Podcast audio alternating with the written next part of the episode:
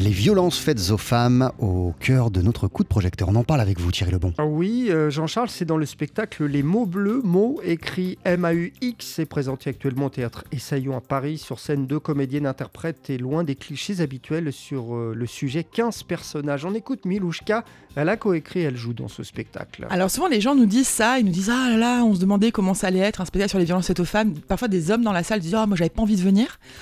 Je pense que c'est pas donneur de leçons parce que on a pris le parti de se dire qu'on n'était pas là pour donner notre avis. Nous, on aime bien témoigner d'une situation et c'est au spectateur de faire son travail.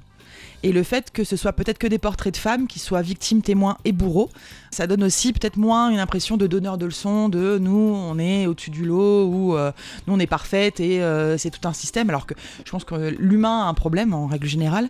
Et pour nous, le cœur du problème, c'est un spectacle sur la violence faite aux femmes, mais le sujet principal pour nous, c'est de se dire que la violence n'est pas une question de genre, mais une question de pouvoir.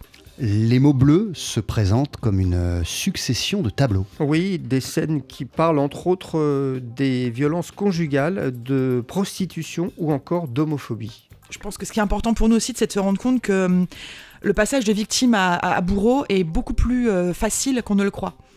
Les gens se disent souvent on est soit bourreau, soit victime. En fait, pas forcément. Par exemple, les violences euh, sur Internet, le harcèlement en ligne, les choses comme ça. On se rend compte que des gens qui ont été victimes de harcèlement peuvent très vite devenir harceleurs. Et en fait, la frontière est, très fine, en fait.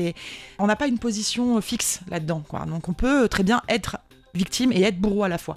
Donc il faut faire attention et euh, nous ça nous a permis de faire un gros travail d'introspection avec Christelle, de se rendre compte à quel moment on a été victime et à quel moment on a été bourreau. Il y a aussi Thierry des séquences plus légères dans le spectacle. Bah oui, comme celle très drôle mais qui pousse aussi à réfléchir quand on nous présente un monde imaginaire où les femmes s'adressent aux hommes comme ils ont parfois l'habitude de le faire avec elles et puis pour en revenir au sujet plus grave, eh bien il y a un tableau qui donne vraiment une image glaçante d'une audition dans une affaire de viol. On a voulu le montrer euh, dans, lors d'un procès. Moi, j'étais étudiante en droit avant et j'ai vu des procès en assises pour viol.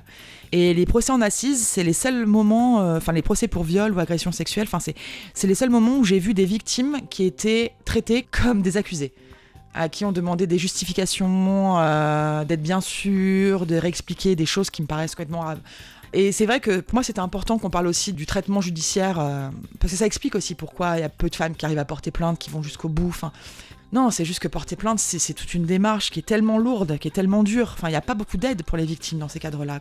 Milouchka qui a coécrit donc et qui joue dans ce très beau spectacle Les mots bleus, c'est à voir actuellement au théâtre Essaillon à Paris. Merci beaucoup Thierry Lebon. On poursuit sur TSF Jazz en compagnie de Nina Simone. Voici Love Me or Leave Me.